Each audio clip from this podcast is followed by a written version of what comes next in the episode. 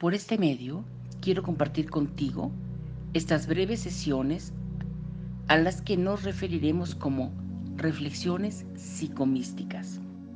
¿Qué es la psicomística?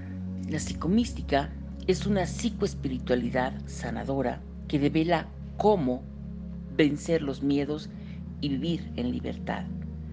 Psicomística viene de psiquis, que quiere decir mente, y mística, que es el equivalente a conciencia, espíritu, alma o energía. Eso depende de aquello en lo que tú creas. Esa psicoespiritualidad consiste en trascender la mente y vivir desde la conciencia, sin importar cuáles sean tus creencias religiosas o espirituales o incluso si no crees en nada ni en nadie. La psicomística es una herramienta que pretende que aprendamos a escuchar la voz del alma, también llamada la voz de los pálpitos, de la intuición, de las latidas. Y aquí se trata de aprender a escuchar esa voz interior que es sabia y perfecta, esa voz que nos hace vivir en la sanidad y la libertad. Y al mismo tiempo, mientras elevamos la voz del alma, se trata de bajar el volumen de la voz del ego, que es la voz de nuestra mente, en la que se encuentra la neurosis, en una parte de nuestra mente. No toda la mente es, es neurótica, la mente se divide en dos, una de esas partes es lo que llamamos el inconsciente y en psicomística lo llamamos el castillo de la neurosis. Entonces, ahí se encuentra el ego. La psicomística pretende que obliguemos a nuestro ego, a nuestra neurosis, a vivir hincada frente al alma y no al revés. Es decir, que nuestra alma vive hincada frente a nuestro ego, que es como normalmente vivimos los seres humanos y no tendremos por qué porque no fuimos diseñados para ello, sino para lo contrario, para que el alma sea la voz cantante en nuestra vida, como seres espirituales que somos. Estoy muy lejos de negar que esta espiritualidad está basada en la palabra de Jesús de Nazaret. Estoy segura de que las personas que están despiertas o que quieren despertar, solo les importa una cosa, hacer conciencia son personas que necesariamente son incluyentes, que saben que el primer requisito para vivir despierto o despierta es deshacerse de las creencias y del programa o condicionamiento al que fuimos sometidos o sujetos como seres humanos. Espero que la psicomística sea para ti una herramienta de sanidad y un camino hacia la gozosa libertad interior como lo ha sido para mí. Reflexiones psicomísticas. El tema de hoy se titula Vivir día por día, sobre la marcha. Bástale a cada día su pena, dice Jesús sabiamente. Hay traducciones que dicen bástale a cada día su afán. Pero ¿cuántos realmente de nosotros podemos decir que cumplimos con este objetivo? ¿Cuántos lo logramos? Vivir lo que trae cada día. Pocos, muy pocos. Siempre el ser humano deja que su mente viaje al pasado o al futuro. Y vivimos así, rebotando entre el pasado y el futuro.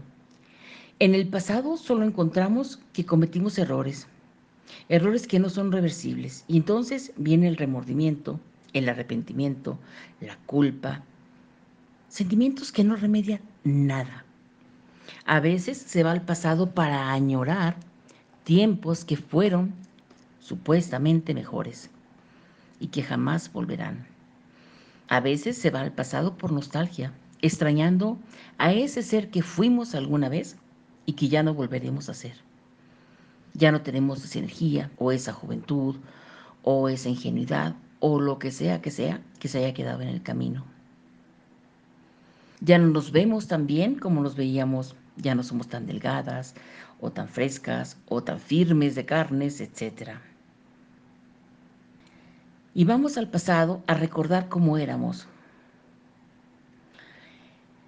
O no vamos al pasado y rebotamos no hacia el presente, sino hacia el futuro. Dejamos que nuestra mente vaya al futuro. Nuestra mente, porque nuestro cuerpo no puede ir, como no puede ir al pasado tampoco. Solo va nuestra mente. Y vivimos, como digo, en ese rebote de vamos al pasado y ahora al futuro. Y somos incapaces de vivir, como dice Jesús, bástale a cada día su afán. No, no estamos en ese presente. No estamos presentes, no estamos en el presente, que quiere decir regalo. Estamos en un pasado por el que ya no podemos hacer nada o nos vamos a un futuro. Y aunque sea la hora siguiente, es el futuro. No importa si son las nueve y estamos en las 10 de la mañana que voy a ir a no sé dónde y que voy a hacer quién sabe qué o al día siguiente, o a la siguiente semana, o siguiente mes, o al siguiente año, pero la cosa es que la mente se va al futuro. Y lo único que puede encontrar allá en el futuro es angustia, incertidumbre, miedos y preguntas. Preguntas que no se pueden resolver, al menos no con certeza. Como que, pues, por ejemplo, ¿y si pasa esto o pasa aquello? ¿Y si me secuestran? ¿Y si secuestran a uno de mis hijos? ¿Y si me quedo sin dinero? ¿Y si, y si, y si, y si, y si tal cosa y tal otra? Es necio el ser humano que no sabe usar su mente como un instrumento a su favor. Cuando no sabe estar en el presente, está convirtiendo a su mente en su enemiga en vez de en su amiga. Si se sigue preguntando por qué o para qué, incluso pues, se pregunta qué quiere Dios de mí sin comprender que la vida se hace a cada paso. Cada paso que damos, como decía el poeta Antonio Machado, caminante, no hay camino, se hace camino al andar, golpe a golpe, verso a verso. No hay más realidad que esta. Se vive sobre la marcha. La vida ocurre sobre la marcha. Y no está de más recordar que sobre la marcha es sobre la realidad actual y presente y, como dice la psicomística, la realidad no es negociable. ¿Qué quiere Dios de ti? Y si no crees en Dios, ¿qué esperas tú de tu vida. Lo sabrás sobre la marcha, no yendo al pasado o al futuro, sino en el presente. Dios no tiene que andarte contando sus planes. Si quisiera que lo supieras, habrías nacido con el libro de la vida bajo tu brazo. ¿Por qué? ¿Para qué? Si llegas a saber por qué te sucede o te sucedió tal o cual cosa, o para qué, será sobre la marcha. Así que no vale la pena que te quiebres la cabeza con preguntas o con suposiciones que no puedes comprobar, porque no son más que eso, suposiciones. Quizá no obtengas jamás la respuesta y perderás mientras estás suponiendo un presente valiosísimo. Mientras tu mente está viajando al pasado o al futuro, perderás la vida misma. La perderás en puras suposiciones que no llegan a nada. Mucho has escuchado eso de vive aquí y ahora. Bueno, hasta libros hay. Y hay gente que los lee, pero saberlo no significa lograrlo. La mayoría de la gente lo saben intelectualmente, tienen el conocimiento, la técnica incluso. Es decir, lo saben teóricamente, pero conocimiento no es conciencia, como dice la psicomística. Solo conciencia es conciencia. Uno puede tener tres doctorados, cuatro, cinco, y estar en cero conciencia y tener una vida emocional de porquería, a pesar de que tenga quién sabe cuántos doctorados. Conocimiento no es conciencia. Entonces, vive sobre la marcha. Si no quieres preguntarte, como la mayoría de las personas, ¿cómo es que ya tengo tantos años? En un momento así de repente, como si uno se hiciera viejo de un día para el otro. Y dice incrédulamente, ¿cómo pasa el tiempo? O la gente dice, qué rápido ya tengo esta edad. Obsérvate y verás cómo tu mente se va al tiempo pasado o al futuro y cómo es cierto que vives en ese robot. Obsérvate. ¿Cómo continuamente te estás preguntando sobre asuntos que no ocurren aún y quieres encontrar una respuesta a lo que no la tiene? Una respuesta que no está al alcance de nosotros como seres humanos. Mírate bien, mírate bien. ¿Tienes claras tus prioridades? ¿Son las que quieres tener? ¿Eres congruente con lo que teóricamente son tus prioridades? ¿Haces lo que realmente quieres hacer con tu vida a cada momento? ¿O haces lo que se espera que debes hacer? Y te pasas la vida cumpliendo la expectativa de los demás o las tuyas propias. ¿Eres realmente tú mismo, tal cual eres? ¿Dices en verdad lo que sientes, lo que en verdad piensas?